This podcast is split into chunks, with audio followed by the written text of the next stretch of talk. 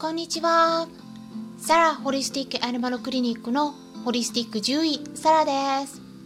本ラジオ番組ではペットの一般的な健康に関するお話だけでなくホリスティックケアや地球環境そして私が日頃感じていることや気づきなども含めて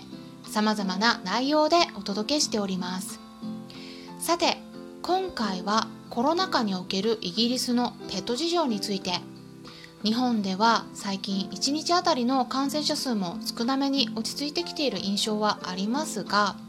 イギリスの方では第2波の勢いがちょっと止まらなくて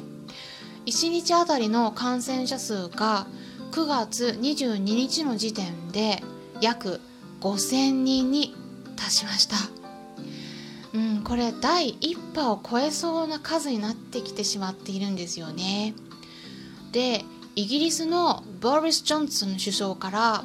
声明が発表されて公の場では食べ物を食べている時以外ではマスクは必ずつけなければならないということになってでこのルールを守らなくて警察に見つかった場合には罰金なんと200ポンド日本円にすると約2万7000円も払わなければならないということになりました。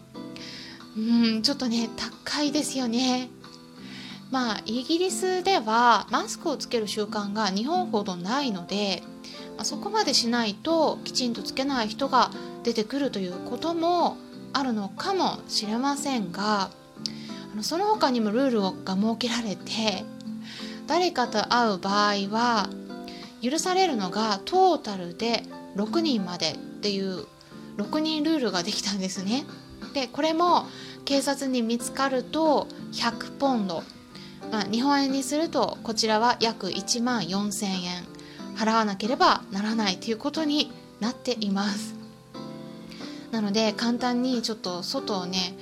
まあ一人であれば歩いてもいいんですけれども、うん、ちょっと気軽に誰かと会おうっていう感じには、うん、なりにくくなってしまっていますね。でイギリスはですねあのあと行っている PCR 検査の数がとっても多いです人口100万人あたりに行っている検査数を見ると世界的にもかなり多い方であの日本の数とちょっとね比較してみたんですが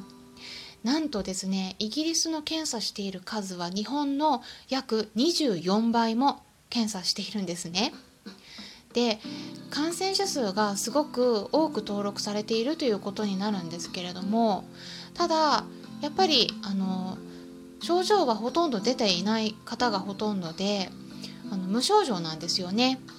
でも大きな違いとしてはイギリスでは医療費の100%を国が負担しているということです。100%ですからねあの私はイギリスに来て最初に病院に行った時にびっくりしたのがお会計がないっていうことでした。診察終わった後に待合室で待っていたんですね。でも名前を呼ばれることも何もなかったんでなんかただただ時間が経過していってでふとあれって思ったんですね。でよくよく考えたらあれお金を払う必要がないから待つ必要ないんじゃないかと思ってで受付の方に確認ししたんですね。でそしたら「うんあの全然帰っていいですよ」って言われて びっくりしました。あのこれね日本の病院だったら診察を終えた後そのまま病院から外に出て家に帰ったら完全に未払いの患者になってしまいますよね。なんかブラックリストに載るみたいな感じになるかと思うんですけれどもイギリスではそれが当たり前でお金を払う必要がないんです。なのでそういうことがあってからというものを私はもう診察が終わったらもうすぐに家に帰るようになっています、まあ、こういう制度っていうのは素晴らしいと思いがちなんですが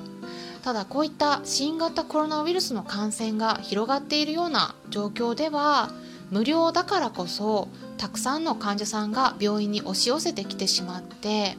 国にかかる金銭的な負担とか医療スタッフへの労働の負担が増えてしまっていますなのでそのためにできるだけ感染者数を減らすように厳しい対策が取られているということなんです。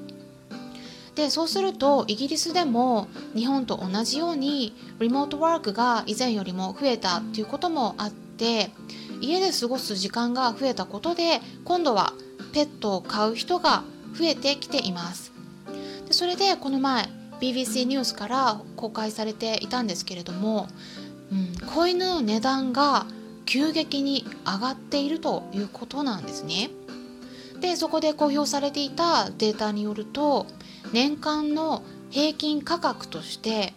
例えばイギリスの人気犬種であるコッカラスパニュエルの場合去年では約800ポンドだったのに対し今年はなんと2100ポンドに跳ね上がっています。でそれからキャバリアとプードルのミックスであるキャバプーと呼ばれる犬種があるんですけれどもこの場合は去年では約1000ポンドだったのに対し今年は2800ポンドまで上がっています。ちなみに2800ポンドっていうのは日本円にすると約38万円です。これね平均価格です。高いですよね。でイギリスのペットショップには私はあの時々行くんですけれども昔からワンちゃんとか猫ちゃんが販売されてるのは今まで見たことはないですペットショップっていうのはペットと呼ばれる動物へのペットフードとか首輪とかおもちゃとかトイレっていったような必要な生活用品を買う場所になっているんですね。で今まであの法律的に禁止されていなかったんですけれどもただちょっと飼い主さんの意識が日本と違っているっていうこともあってあのそもそもだいたいブリーダーさんから買うのが主流になっているのでペットショップから買いたがる人っていうのが、まあ、ほとんどいなかったんですね。っていうこともあり、まあ、法律があの制定される前改良改定される前からもともと子犬子猫の販売っていうのは行われてはあんまり行われてはいなかったんですね。あの、まあ、少数では行われていたっていうことはあるみたいなんですけれども私はちょっと今までね見たことはなくてただネット経由による悪質な販売が増えていたっていうこともあって今年の4月から法律が改正されて完全に子犬子猫の第三者による販売が禁止になりました。で第三者っていうのはブリーダーではない人のことででここにペットショップによる販売とかネットによる販売が含まれます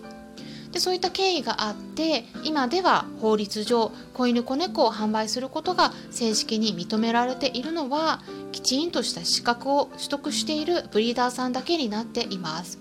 でもブリーダーさんであっても子犬子猫のネット販売される方はやっぱいらっしゃるんですよね。で、まあ、そこの中にブリーダーとも言えない悪質な販売業者がちょっと生き残っていてそこに紛れ込んでいるので、まあ、そういった人たちがこうネットで販売してで飼い主さんが被害に遭って問題視されています。コロナ禍の影響で日本も同じような状況になっていると思うんですね。値段が上がることで衝動買いが抑えられるっていうのは、まあ、いいことかもしれないなとは思うんですが新型コロナの影響で子犬子猫を見に行くことが簡単にできないっていう状況もあるので、実際に見ることをしないでネットで購入した場合に飼い主さんがちょっとねなんかイメージしたこと違うとかっていう食い違いが起きやすくなっているとは思います。まあ、基本的にはネットから生き物を購入するっていうのはちょっと私はおすすめしません。やっぱり実際に見て触ってみないとわからないことも結構あります例えば飼い主さんあのかあのお客さんですね。に見せるお写真っていうのは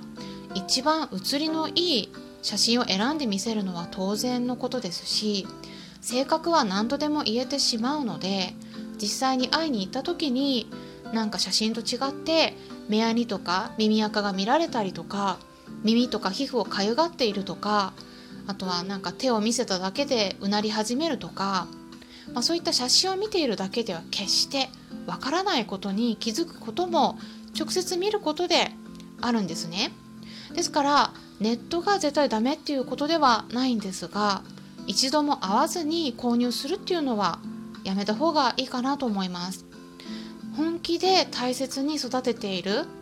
ブリーダーさんだったらまずネットでお客さんと動物を一度も会わせずにこう引き渡したり送ったりペットショップで販売するというようなことはまずしません。大切に育てた子犬や子猫を簡単に衝動買いして飽きたから捨てられるとかきちんと世話をしないような人に渡したくないなって思うのがきちんとしたブリーダーさんの心情なんですよね。今後はしばらくはリモートワークをメインにこう働いている方がもっと増えてくるとは思うんですが新型コロナウイルスの問題が解決されたら出勤することが増えたりっていうこう生活スタイルの変化っていうのも出てくる可能性は十分にありますのでペットを飼いたいなと思っている方は、まあ、そういった今後どうなっていくかっていうことも見据えた上で是非検討してもらえればなと思います。新型コロナウイルスの問題が解決されたからといって今度は飼育を放棄する飼い主さんが増えないことを祈りたいものですよね。今回は新型コロナウイルスの影響を受けている今イギリスで起きていることイギリスのペット事情についてお伝えしました。参考になったと思われた方はよろしければいいねボタンのクリックとかフォローもしていただけたら嬉しいです。今回も最後まで視聴していただきありがとうございました。それではまたお会いしましょう。ホリスティック獣医サラでした。